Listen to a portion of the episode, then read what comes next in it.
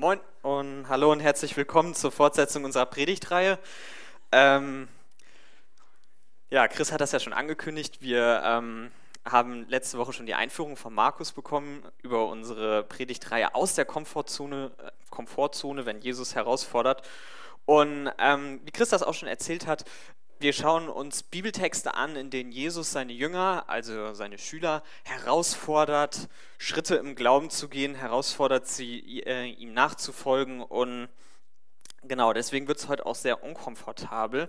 Ähm, und ja, auch wenn die Predigt im Rahmen dieser Predigtreihe abgehalten wird, steht heute tatsächlich im Mittelpunkt ein Text, in dem es nicht direkt um die Jünger selbst geht, sondern um jemand, der zu Jesus mit einer Frage kommt und den Jesus dann sehr, sehr, sehr aus der Komfortzone ähm, herausfordert.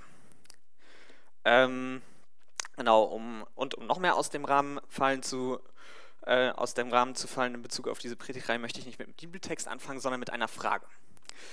Stellt euch vor, ihr seid in einer Kirche und der Prediger, älteste Pastor, wie auch immer, ähm, der ist da und ihr geht da hin und fragt ihn, was muss ich tun, um in den Himmel zu kommen? Und dann sagt dieser Prediger, älteste Pastor, wie auch immer, ja, ähm, du hast ja, hast ja irgendwie ein Haus, du hast ein Auto, du hast ein Konto, räum das alles leer, verkauf dein Auto, verkauf dein Haus, gib dein Geld mir und dann mach den Rest deines Lebens genau das, was ich dir sage. Und dann stellt euch vor, dass der Pastor, na, geht's weiter? Falscher Button, der Typ ist. Ich übersetze mal, ähm, da steht, das ist, eine, das ist ein Titel, da steht reicher Teleevangelist, das ist in den USA ein Job, da kann man anscheinend sehr viel Geld mitmachen. Ähm, da geben Leute manchmal vor, Christen zu sein und ähm, predigen was über das Evangelium. Ähm, da steht, der verteidigt die Benutzung eines Privatjets in einer viralen Auseinandersetzung im Internet. Sein Argument ist, er kann ja nicht in einer, äh, im normalen Linienflugzeug sitzen, weil da kann er keinen Kontakt mit Gott haben. Und der, der fragt euch genau das. Also ihr geht, also ihr geht zu dem hin und äh, fragt ihn, wie komme ich in den Himmel? Und er sagt euch das. Er gibt mir dein ganzes Geld und macht den Rest deines Lebens genau das, was ich dir sage. Was würdet ihr tun? Also ich würde das weitersuchen, den aus meinen Kontakten löschen. Ähm, alle, die ich kenne, davor waren, jemals wieder mit dieser Person etwas zu, zu, äh, zu tun zu haben. Und ich würde behaupten, dass äh, geistlicher Rat bei dieser Person nicht zu suchen ist. Ähm, das ist jetzt ein bisschen überspitzt gesagt. Ähm, und wenn man sich jetzt überlegt, warum würdet ihr das nicht machen, warum würdet ihr diesem netten Herrn nicht vertrauen, würdet ihr mir sagen, das ist einfach keine vertrauenswürdige Person. Das ist keine vertrauenswürdige Person. Auf der anderen Seite würdet ihr das machen, wenn das überhaupt irgendwer, selbst jemand, den, den ihr gut kennen würdet, von euch verlangen würde. Wenn jetzt, keine Ahnung, ich, Lukas und ich kennen uns ja ganz gut, wenn ich zu ihm das sagen würde, ähm, wenn er mir die Frage stellt, wie komme ich in den Himmel, dann würde er hoffentlich auch das Weite suchen. Ähm, die Frage ist, warum machen wir das nicht? Warum würden wir nicht auf so eine Aufforderung eingehen? Jetzt kommt das Spannende. Die Person, um die es heute geht, äh, die sich der Bibeltext dreht, von der wird technisch gesehen ähnliches verlangt. Es sind ein bisschen andere, äh, andere Umstände und er soll sein Geld auch nicht äh, der Person geben, die ihn dazu auffordert, aber er wird dazu aufgefordert, alles, was er hat, wegzugeben und nur noch das zu tun, was eine bestimmte Person ihm sagt. Und trotzdem besteht da ein riesengroßer Unterschied und ich würde trotzdem behaupten, dass wir hoffentlich am Ende der Predigt zu dem Punkt kommen, dass die Person, die das in dem Teil fordert, äh, in dem Text fordert, in dem wir uns angucken, dass diese Person, dass es da anders ist und dass man da einer solchen Aufforderung sogar nachkommen kann, ohne das weiter suchen zu müssen, die Person aus den Kontakten zu löschen und nie wieder was mit demjenigen zu tun haben zu müssen. Und ähm, ja, deswegen würde ich sagen, steigen wir jetzt mit dem Bibeltext ein. Ihr könnt Markus 10 aufschlagen, da werden wir uns jetzt auch im weiteren Verlauf ein bisschen drin ähm, mit beschäftigen, mit dem Text. Markus 10. Für alle, die das noch nicht kennen, das ist eine der vier Biografien über das Leben von Jesus, wo diejenigen, die, ähm, wo Augenzeugenberichte zusammengefasst werden über das Leben von Jesus. Markus 10, Abvers 13. So. Ich lese mal vor. Eines Tages kommen einige Leute zu Jesus. Äh, eines Tages wollten einige Leute Kinder zu Jesus bringen, damit er sie segne. Doch die Jünger wiesen sie unfreundlich ab. Als Jesus das sah, sagte er den Jüngern ärgerlich: Lasst doch die Kinder zu mir kommen und hindert sie nicht daran. Gottes Reich ist ja gerade für solche wie sie bestimmt. Ich versichere euch, wer Gottes Reich nicht, sich nicht wie ein Kind schenken lässt, wird nie hineinkommen. Dann nahm er die Kinder in den Arm, legte ihnen die Hände auf und segnete sie. Als Jesus sich wieder auf den Weg machte, kam ein Mann angelaufen, warf sich vor ihm auf die Knie und fragte, Guter Rabbi, was muss ich tun, um das ewige Leben zu bekommen? Was nennst du mich gut? entgegnete Jesus. Gut ist nur Gott, sonst niemand. Du kennst doch die Gebote. Du sollst nicht morden, nicht Ehe brechen, nicht stehlen, du sollst keine Falschaussage machen, niemand um das Seine bringen, ehre deinen Vater und deine Mutter. Rabbi, erwiderte der Mann, das alles habe ich von Jugend an befolgt. Jesus sah ihn voller Liebe an. Eins fehlt dir, sagte er. Geh und verkaufe alles, was du hast, und gib den Erlös den Armen, du wirst einen Schatz in den Himmel haben, komm, folge mir nach. Der Mann war entsetzt, als er das hörte, und ging traurig weg, denn er hatte ein großes Vermögen. Da blickte Jesus seine Jünger der Reihe nach an und sagte, wie schwer ist es doch für einen Menschen in das Reich Gottes hineinzukommen, wenn äh, wie schwer ist es doch für Menschen in das Reich Gottes hineinzukommen, wenn sie viel besitzen? Die Jünger waren bestürzt, aber Jesus wiederholte: Kinder, wie schwer ist es, in das Reich Gottes zu kommen? Eher kommt ein Kamel durch ein Nadelöhr als ein Reicher in Gottes Reich. Da gerieten die Jünger völlig außer sich und fragten: Wer kann dann überhaupt gerettet werden? Jesus blickte sie an und sagte, für Menschen ist das unmöglich, nicht aber für Gott. Für Gott ist alles möglich.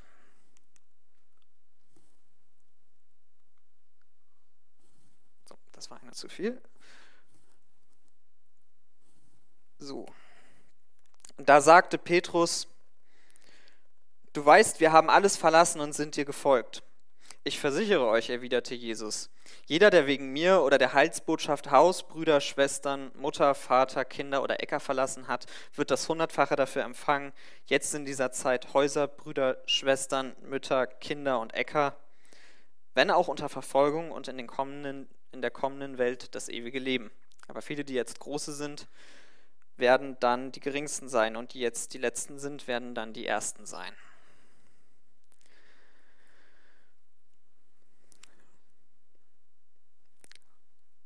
Das ist mal ein Text.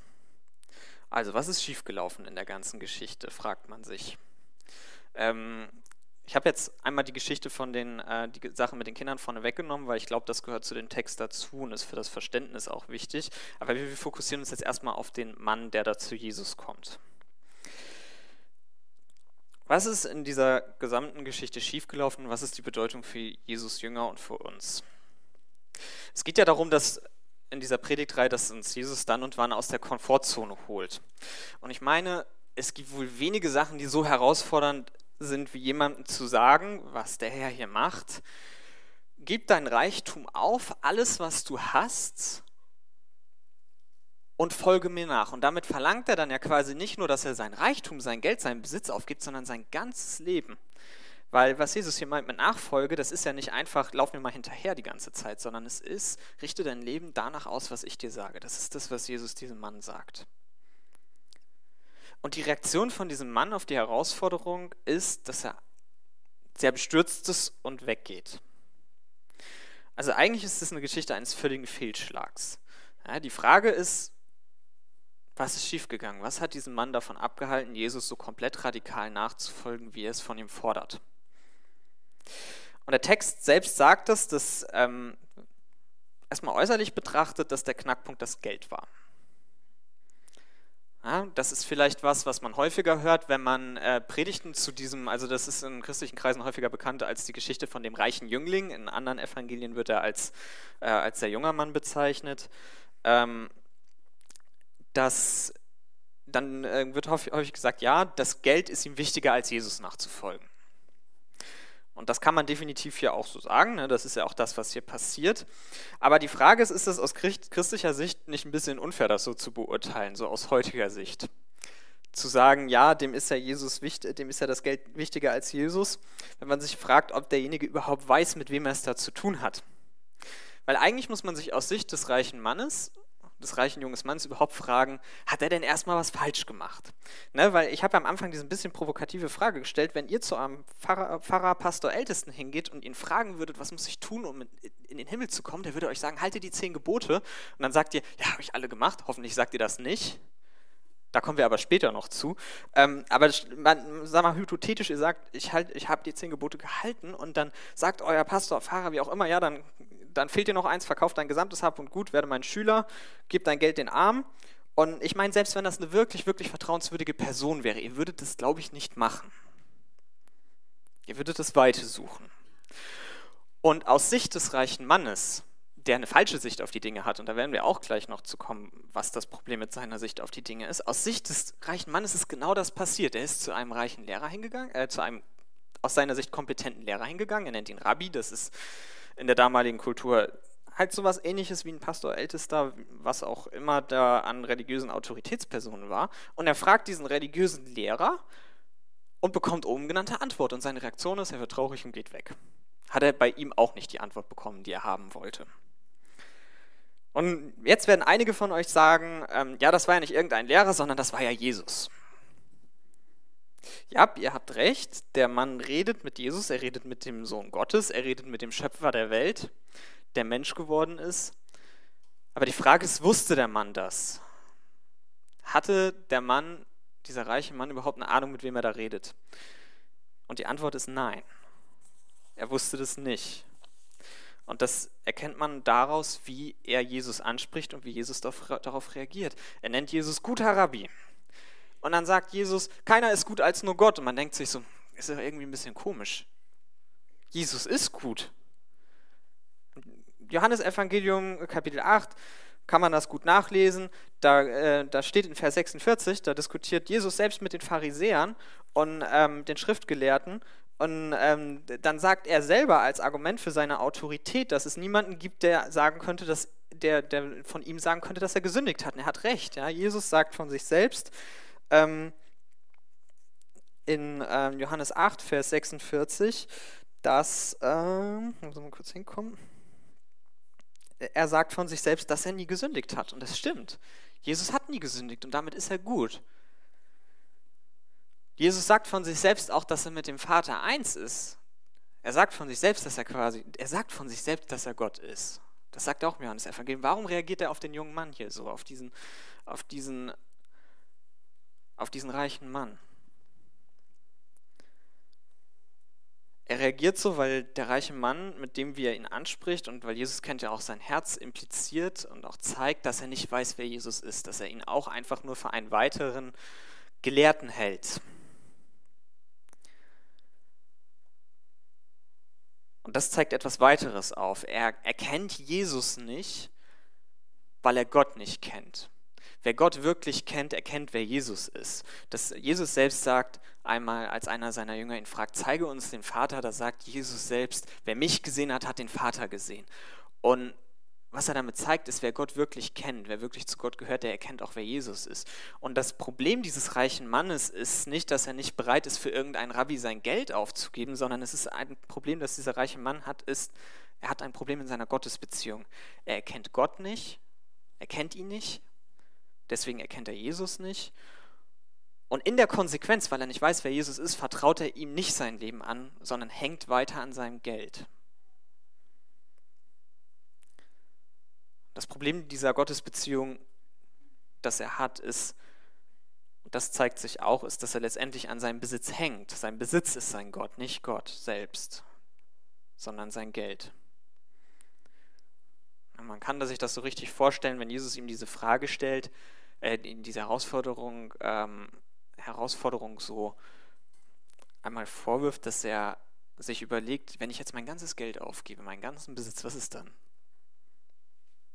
Dann ist er irgendwie so ein armer Typ, der einem jüdischen Gelehrten hinterher rennt und hat nichts mehr. Er fragt sich vielleicht, wie er ohne sein Geld überleben soll. Das meine mein ich auch eine letztendlich berechtigte Frage. Aber es ist halt eine Stelle, wo man sieht, das ist das, worauf er sich sein ganzes Leben verlassen hat. Das ist das, was sein ganzes Leben lang das Zentrum seines Lebens war, dieser Reichtum und nicht Gott. Und das ist vielleicht der eine Grund, warum es schwer war, von, äh, für ihn davon loszulassen. Der andere Grund ist, er kennt dadurch Gott nicht. Er hat keine Gottesbeziehung, weil er einen anderen Gott in seinem Leben hat. Und deswegen erkennt er Jesus nicht. Weiß nicht, wen er da vor sich hat. Und wie gesagt, es geht nicht nur darum, dass der sein Reichtum aufgeben soll, nicht nur seinen Besitz, sondern seine gesamte Lebensgrundlage, die er sich aufgebaut hat, und sein Leben dann ihm anzuvertrauen. Und ich glaube, da gehört eine Menge, Menge Vertrauen zu einer Person, so weit zu vertrauen, für diese Person alles aufzugeben und der nachzufolgen und das zu tun, was der einem sagt. Und dieser Mann hat dieses Vertrauen nicht zu Jesus. Er hat aber auch dieses Vertrauen nicht zu Gott. Jesus ist ja Gott. Und wie gesagt, das ist ja dieser Zusammenhang, dass man, dass wenn er Gott kennen würde, dass er Jesus auch kennen, also dass er Jesus erkennen würde, dass er wüsste, wen er da vor sich hat. Und wenn man jetzt überlegt und sich anguckt, was die Antwort des jungen Mannes auf die Frage ist, ähm, beziehungsweise einfach erstmal die Aussage ähm, Bezug auf die Gebote ist. Ne? Jesus sagt ihm, du kennst ja die Gebote. Dann ist seine Antwort, ja, ich habe die alle gehalten. Das stimmt letztendlich ja gar nicht. Er hat die Gebote nicht alle gehalten. Das erste Gebot ist, du sollst keinen anderen Gott neben dem wahren Gott und Schöpfer dieser Welt haben. Und Jesus zeigt ihm eindeutig, dass, dadurch, dass er ihm zeigt, wie sehr er an seinem Reichtum hängt und wie sehr er sich davon abhängig gemacht hat, dass er dieses Gebot nicht gehalten hat. Ja, er hat Gott nicht das Vertrauen gegeben, das, er, das ihm zusteht, sondern er hat Gott das Vertrauen vorenthalten und hat sein Vertrauen auf seinen irdischen Besitz gesetzt. Und dadurch ist dann für ihn auch noch der Eindruck entstanden, dass er durch seinen gesamten irdischen und vielleicht auch religiösen Erfolg, den er in seinem Leben hatte, ist auch noch der Eindruck entstanden, dass er gut genug wäre, das ewige Leben einfach zu verdienen oder zu gewinnen. Und das sind so diese einfach dieser Problemkomplex, also man sieht, es geht nicht einfach nur darum, dass er halt zu viel Geld in seinem Leben hat, sondern er hat einfach ein großes Problem in seiner Gottesbeziehung, er hat ein falsches Selbstbild, er weiß nicht, wer Gott ist. Und dann kommt halt diese ganze Situation zustande, an deren Ende er sich von seinem Schöpfer, indem er sich von Jesus Christus abwendet.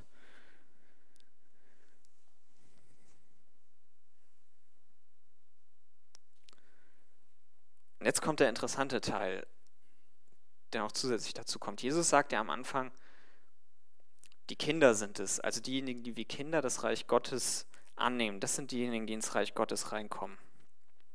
Ja, man kommt nicht durch eigene Leistung ins Reich Gottes. Wenn wir uns das anschauen insgesamt, dann ist es ironischerweise einer der Jünger, die jetzt entsetzt die Frage stellen, wer kommt denn ins Reich Gottes, wenn das schon kein Reicher schafft? Vielleicht hatten die Jünger einfach so die Vorstellung, dass wenn man irgendwie reich ist, dass man dann gesegnet ist von Gott und wenn jemand, der von Gott gesegnet ist, das schon nicht schafft, beziehungsweise wenn es für den so schwer ist, wie ein Kamel durch ein Nadelöhr zu kriegen, ins Reich Gottes anzugehen, wie soll das dann irgendwer schaffen? Also das fragen die Jünger ihn dann ja. Und in, ironischerweise ist es einer der Jünger selbst, der eigentlich die Antwort darauf liefert, wie man das schafft ins Reich Gottes reinzukommen. Und ähm, dieserjenige ist Petrus. Das ist der, der auch noch eine weitere interessante Frage stellt, weil das ist vielleicht jetzt mal interessant. Wir können uns ja jetzt mal einen kleinen Vergleich anschauen. Ein Vergleich zwischen dem, wie dieser reiche Mann Jesus begegnet und dem, wie Petrus Jesus begegnet. Dazu würde ich euch bitten, einmal Lukas 5 aufzuschlagen. Das ist nämlich jetzt die Geschichte, wie Petrus seinem Erlöser begegnet. Ich gebe mal ein bisschen Kontext. Ähm, also letztendlich ist es so, Petrus ist Fischer, der hat einen großen Betrieb, hat äh, noch zwei Teilhaber, Jakobus und Johannes, und die haben an einem Tag haben die nachts überhaupt nichts gefangen. Und ich habe mir mal sagen lassen, ich habe jetzt keine Ahnung von Fischen, aber das war wohl früher so, wenn du nachts nichts fängst, fängst du tagsüber erst recht nichts. Und äh, dann begegnen die Jesus am ähm, am Rand des Sees, in dem sie fischen waren. Und dann sagt Jesus, nachdem er eine Predigt gehalten hat, so jetzt fahr noch mal kurz ein Stück raus und werf noch mal die Netze raus. Und dann sagt Petrus, naja gut, hat ja nachts nichts gebracht, wie soll das jetzt was bringen? Und dann macht er das und dann fangen die einfach einen riesigen, gigantischen Fang, sodass die Boote fast sinken.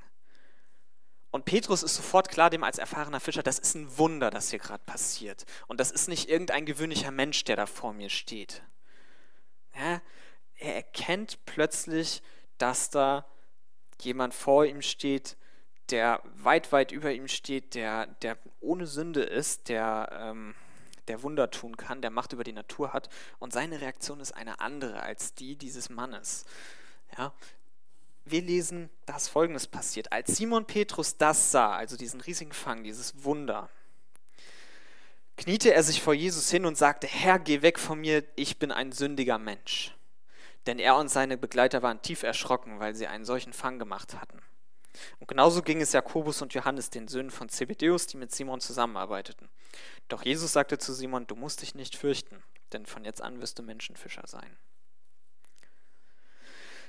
Wir haben ja auf der einen Seite diesen reichen Mann, der kommt zu Jesus und sagt mit dieser Vorstellung, er hat ja eigentlich schon alles getan, ja?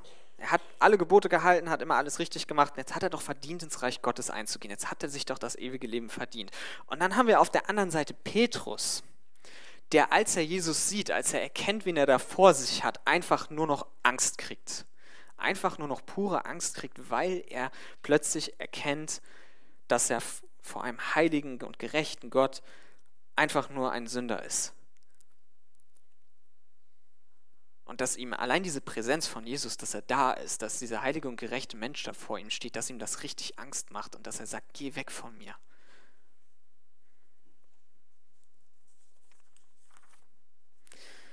Das Spannende ist, Petrus ist in diesem Moment vor Jesus auf der einen Seite ein Sünder, der nichts bringen kann, auf der anderen Seite ist er plötzlich nur noch wie ein kleines Kind, das einfach nichts kann, nichts bringen kann. Er geht nicht zu Jesus hin und sagt, ja, ähm, ich bin vielleicht nicht ganz so heilig, aber noch so ein bisschen. Ähm, gestohlen habe ich noch nie, aber so ein bisschen gelogen habe ich öfters mal, aber das kann man ja vielleicht gegeneinander abwägen, sondern er erkennt einfach, dass er vor einem heiligen, gerechten Gott nichts, aber auch gar nichts bringen kann. Er wird plötzlich wie ein Kind, das nur noch gerettet werden muss. Und Jesus Reaktion darauf ist eben nicht, ja, du musst jetzt noch irgendwas tun, um ins Reich Gottes reinzukommen, sondern er sagt, fürchte dich nicht. Ja, sondern er begegnet ihm als seinen Erretter, weil Petrus in diesem Moment auch begriffen hat, dass er einen Erretter braucht. Und Jesus nimmt ihn an und macht ihn zu einem Kind Gottes. Dieser Petrus ist dadurch, dass er seine Sünde erkannt hat, dass er erkannt hat, wer Jesus ist und wer er selbst ist, ist er auf den Boden der Realität gelangt und er hat erkannt, dass er einen Erlöser braucht. Und das Spannende ist, wenn man sich jetzt anguckt, wie dann Petrus auf die Aufforderung reagiert von Jesus, folge mir nach, weil Jesus verlangt jetzt plötzlich eigentlich fast das gleiche wie von diesem reichen Mann. Er sagt, folge mir nach, gib dein altes Leben auf und gib dich mir. Das ist das, was Jesus dann von ihm fordert. Und Petrus reagiert darauf. Petrus folgt ihm nach. Petrus gibt tatsächlich sein altes Leben auf und das war ein großer Gehorsamschritt. Petrus war kein armer Schlucker, der hatte einen großen Fischereibetrieb. Aber das alles gibt er auf, weil er erkannt hat, wer Jesus ist. Nicht, weil er irgendwie ein bisschen besser ist als dieser reiche Mann, weil er noch ein bisschen irgendwie mehr Verständnis hat, aber Jesus hat sich ihm offenbart und dadurch hat er verstanden, wen er da vor sich hat und dadurch hat ist er dann auch ihm nachgefolgt. Weil er vor Jesus wie ein Kind geworden ist und ihm auch vertraut hat wie ein Kind. Und jetzt kommt aus Sicht des reichen Mannes das Bitterste überhaupt. Ich glaube, man sieht es, wenn man sich diese ganzen Geschichten anguckt, dass das Ganze ein Vertrauensproblem ist. Es ist eine Frage, worauf setze ich mein Vertrauen? Setze ich mein Vertrauen auf Gott oder setze ich mein Vertrauen auf irgendwelche anderen Sachen? Und ich meine, man kann das nachvollziehen, wenn irgend, wie gesagt, der reiche Mann wusste nicht, wenn er da vor sich hatte und jetzt verlangt irgendwer von einem seinen kompletten Besitz aufzugeben und dann kommen die Fragen, ja, wovon soll ich leben? Wovon soll, was soll ich denn essen? Wo soll ich denn schlafen? Was ist meine Lebensgrundlage, wenn dieser Typ jetzt von mir verlangt, meine Lebensgrundlage aufzugeben? Und das Spannende ist, dass diese Frage an sich gar nicht unberechtigt ist, nur sie muss auch gestellt werden. Und dieser junge Mann stellt diese Frage nicht. Er geht einfach traurig weg. Petrus hingegen, der seinem Herrn sein Leben anvertraut hat und der ihm auch wirklich, der auch wirklich weiß, wen er da vor sich hat, ein Stück weit zumindest so volle Erkenntnis äh, wird er niemand haben. Aber er fragt eben diese Frage, die sich als, also die sich mir auch als erstes stellen würde, ja, wenn ich dir nachfolge, was bringt mir das denn dann? Na, also das, was Petrus hier sagt, ist äh, Vers 28, Markus 10, Vers 28, du weißt, wir haben alles verlassen und sind dir nachgefolgt. Das klingt ja schon so, ja, was ist denn jetzt mit uns? Und Jesus sagt, dass man dafür, ja, dass es nicht umsonst ist. Die Antwort des Herrn ist, dass niemand sein Leben Gott anvertraut, ohne dass er dafür nicht hundertfach empfängt. Ja, wer Jesus sein Leben anvertraut, gibt nicht auf, um zu verlieren. Ja, man verliert erst, man verliert sein altes Leben, aber man gibt nicht auf, um letztendlich zu verlieren, sondern wer sein Leben Jesus gibt, der erhält von Gott ein neues Leben. Ein neues Leben, das hier beginnt, wie Jesus selbst sagt, ja unter Verfolgung, ja mit Bedrängnissen, aber ja ein Leben, das auch schon hier beginnt, ein neues und das letztendlich in die Ewigkeit mündet, bei Gott. Und es ist offensichtlich, wenn Jesus selbst sagt, dass man hundertfach empfängt, wenn man aufgibt. Es ist kein reduziertes Leben, es ist kein mangelhaftes Leben, wie vielleicht dieser reiche Mann sich vorstellt, dass das dann alles total katastrophal wird, ähm, sondern es ist ein erfülltes Leben, ein hundertmal mehr erfülltes Leben als das, was man jemals ohne Jesus haben könnte.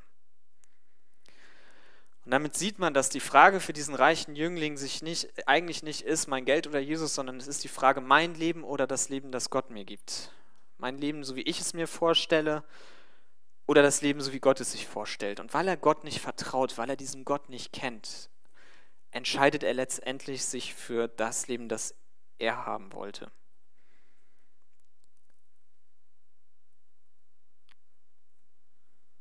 Und letztendlich wird er dann am Ende kein ewiges Leben haben. Das ist auch das, was man sich, das, was man sich vor Augen führen muss. Dieser junge Mann, ja, der hat vielleicht hat sich das vielleicht gewünscht, er hat es vielleicht gesucht, aber weil er Gott nicht vertraut hat, weil er Jesus sein Leben nicht gegeben hat, weil er dadurch keinen Retter in seinem Leben hat, ist er auf ewig verloren gegangen. Und ist er am Ende letztendlich dann auch nicht im Himmel gelandet, sondern in der Hölle.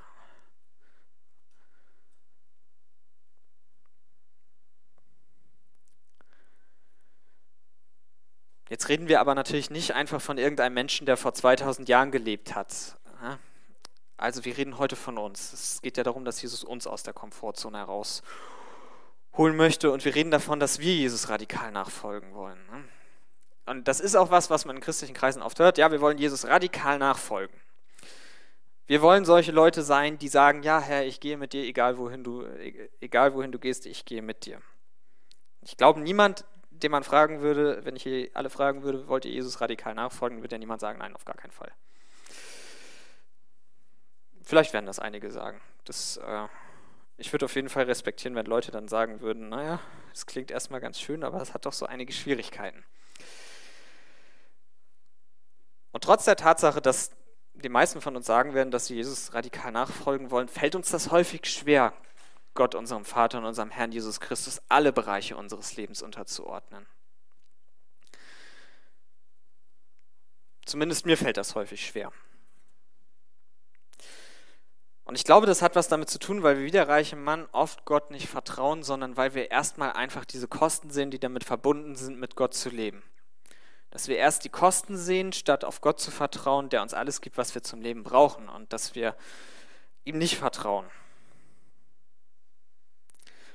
Und jetzt, um mal so ein paar Beispiele zu nennen, ja, es geht nicht immer darum, komplett extrem zu sein, sondern es geht darum, Gott gehorsam zu sein. Ne? Also dieses Beispiel mit diesem reichen Mann, der seinen gesamten Reichtum aufgeben sollte und alles verkaufen sollte, was er hat, das ist tatsächlich, also es ist jetzt nicht so, dass, das von jedem effektiv, es wird von jedem die gleiche Hingabe verlangt, aber es wird nicht von jedem die gleiche Art und Weise verlangt, sich hinzugeben. Ne? Es gibt äh, durchaus auch Personen der Bibel, die geben dann halt die Hälfte ihres Reichtums weg und das reicht Jesus dann quasi auch. Aber auch das liegt halt daran, dass diese Menschen ihr Leben Jesus anvertrauen und nicht irgendwas haben, woran sie mehr hängen als an ihm. Es geht nicht darum, extrem zu sein, sondern es geht darum, Gott gehorsam zu sein in seinem Wort. Es geht darum, nicht in Sünde zu leben und keine falschen Prioritäten in seinem Leben zu haben, sondern es geht darum, Gottes Wort gehorsam zu sein. Nehmen wir mal zum Beispiel Geld. Das ist ein spannendes Thema. Und ich finde das immer wieder interessant. Ich hatte das so als Student, ähm, da hat man ja eher so begrenzte Möglichkeiten. So mit BAföG das dann von Jahr zu Jahr irgendwie komischerweise immer weniger wurde. Ähm, jedes Mal, wenn ich einen Antrag gestellt habe, waren das gefühlt so 50 bis 100 Euro weniger. Das war, war schon ein bisschen strange. Naja, egal. Aber das Spannende ist doch dabei, dann fragt man sich ja, soll ich jetzt was geben? Soll ich jetzt was in der Gemeinde, soll ich jetzt was für die Gemeinde geben? Soll ich jetzt was irgendwie Leuten geben, die doch weniger haben als ich? Und das Ding ist, die erste Frage, die ich, mir dann stelle, ja, wenn ich das jetzt mache und ich brauche ich brauch irgendwie einem halben Jahr genau dieses Geld, das ich jetzt weggegeben habe, dann bin ich ja ziemlich angeschmiert.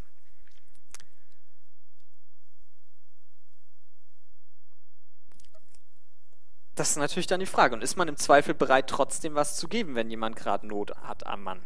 Auch wenn man sich diese Frage stellt, hm, was ist, wenn ich dieses Geld in einem halben Jahr brauche?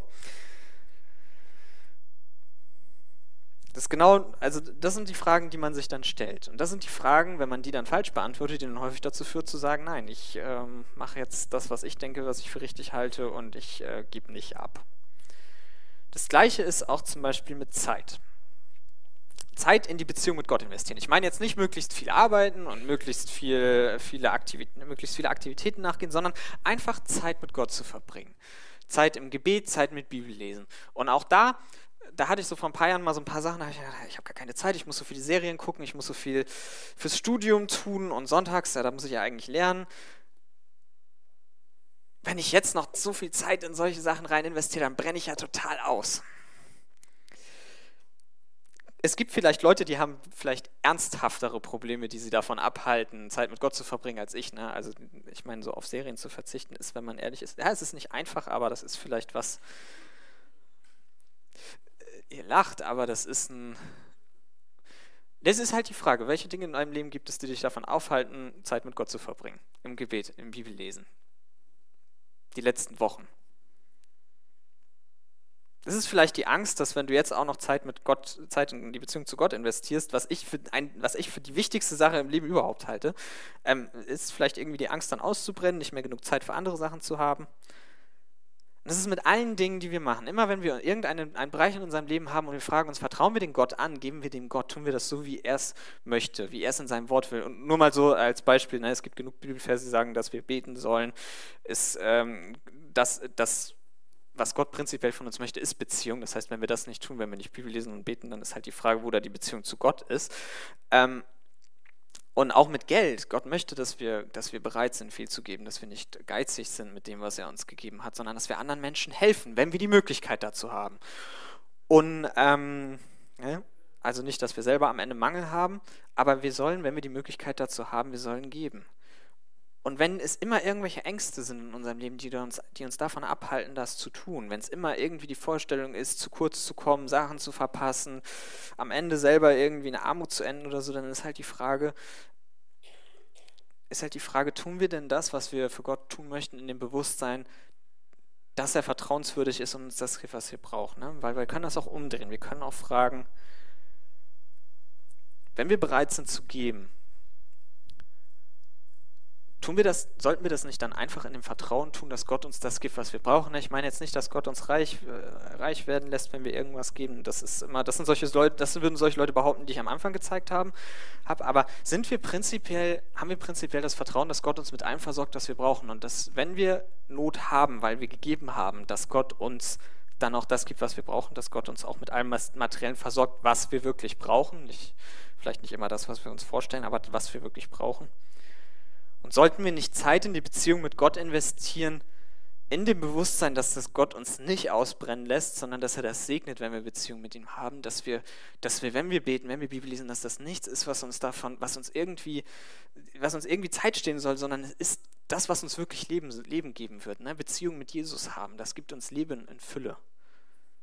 Das ist das, wie er uns segnet. Das ist das, wo wir die Beziehung zu Gott erleben können. Das ist das, wo wir die Liebe Gottes auch wirklich er erleben. Und wenn wir halt immer mit, dieser, mit diesem Misstrauen gegenüber Gott in die Sachen rangehen und immer denken, wenn ich jetzt mein Leben radikal Jesus gebe, dann werde ich am Ende irgendwie dabei komplett wird an meinem Leben Raubbau betrieben, dann haben wir, glaube ich, nicht verstanden, worum es geht. Dann haben wir nicht verstanden, dass Jesus uns ein Leben in Fülle geben möchte. Dann haben wir nicht verstanden, dass es darum geht, dass Gott nicht möchte, dass wir unser Leben verlieren. Jesus sagt das an einigen Stellen. Er sagt radikal, ne? wer sein Leben liebt, der wird es verlieren. Also wer an seinem Leben hängt. Aber er sagt auch, wer sein Leben verliert um meinetwillen, der wird es zum ewigen Leben bewahren. Und es geht nicht darum, dass wir unser Leben verlieren, damit wir nichts mehr haben, weil Gott irgendwie da Bock hat, uns alles wegzunehmen, was wir haben und was wir sind. Sondern es geht darum, dass wir unser altes Leben aufgeben, um von ihm ein neues zu bekommen, ein erfülltes. Und dafür müssen wir ihm aber vertrauen. Dafür müssen wir bereit sein, diesen Vertrauensschritt zu gehen und Gott unser Leben ganz und komplett anzuvertrauen. Und ich weiß nicht, was das für jeden Einzelnen von euch bedeutet. Da müsst ihr dann in Gottes Wort selber reingehen und schauen, wo da Bereiche in eurem Leben sind, die ihr Gott noch nicht so richtig anvertraut habt. Und das muss ich auch immer wieder tun. Das muss jeder von uns. Aber die Botschaft heute ist, ja, Gott ist vertrauenswürdig. Ja, du kannst ihm vertrauen. Gott ist nicht wie ein Mensch, der Raubbau an dir betreibt. Er ist nicht gekommen, um dir dein Leben wegzunehmen, damit du nichts mehr hast, sondern ist gekommen, damit du dein altes Leben aufgeben kannst, um dein Leben ihm zu geben, damit er dir ein neues geben kann. Und egal, was deine Not ist, egal, was der Gedanke ist, wovor du Angst hast, was es bedeutet, wenn du Jesus dein Leben anvertraust, er wird dich in keinem Bereich deines Lebens im Stich lassen. Ja, es wird herausfordernd werden, es wird vielleicht im ersten Moment Verluste bedeuten, aber er wird dich nicht im Stich lassen. Er wird dir das geben, was du brauchst und was du benötigst.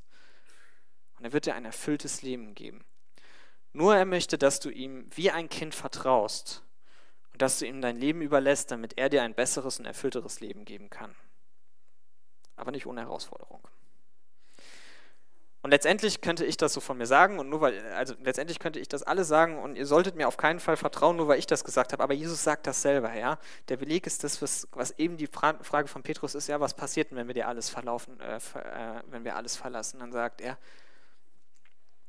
ich zitiere das jetzt nochmal, ich versichere euch, erwiderte Jesus, jeder, der wegen mir oder der Heilsbotschaft Haus, Brüder, Schwestern, Mutter, Vater, Kinder oder Äcker verlassen hat, wird das Hundertfache dafür empfangen. Jetzt in dieser Zeit Häuser, Brüder, Schwestern, Mütter, Kinder und Äcker.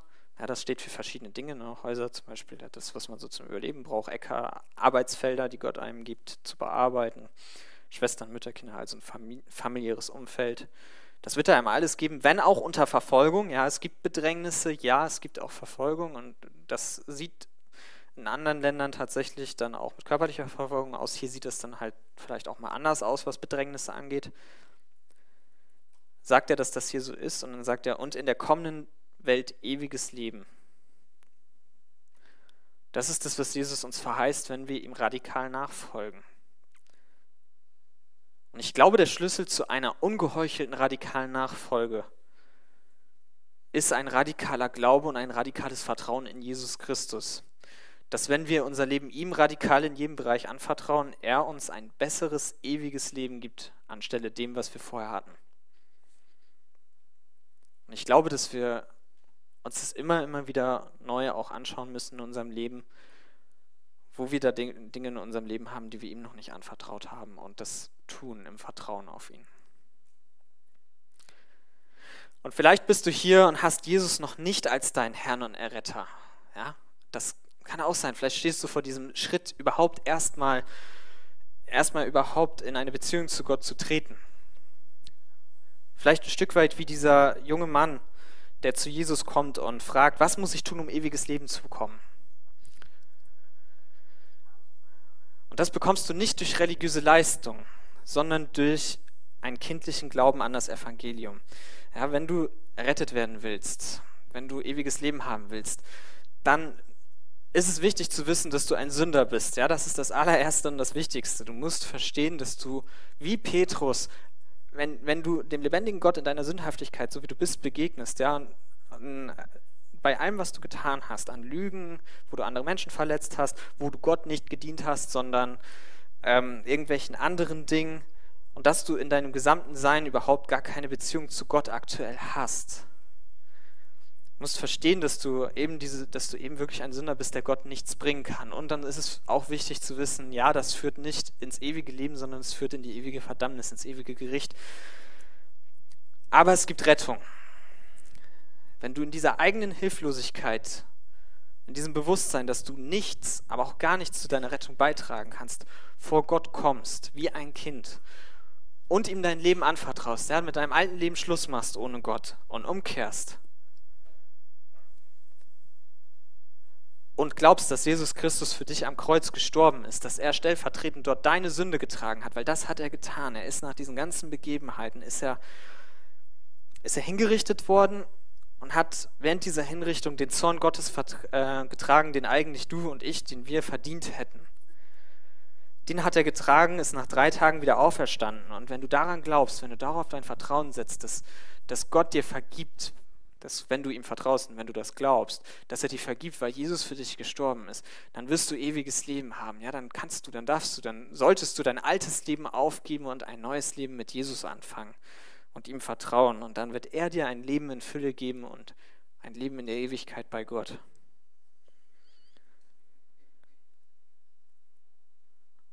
Und auch hier ist es, wenn man das alles zusammenfassen möchte, worum es heute geht, ja, die meisten von uns wünschen sich radikale Nachfolge, die Jesus schon kennen. Vielleicht wünschen sich das manche auch nicht. Aber wenn, das, wenn, du das irgend, wenn du das möchtest, wenn du Gott dein Leben anvertrauen möchtest, wenn du radikal nachfolgen möchtest, wenn du das tun möchtest, was Jesus wirklich von dir will, dann ist die aller, aller wichtigste Sache, dass du erkennst, wer er ist und dass du ihm vertrauen kannst, dass du weißt, dass er vertrauenswürdig ist.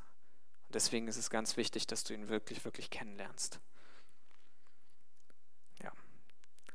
Das ist das, worum es heute geht. Radikale Nachfolge durch radikales Vertrauen.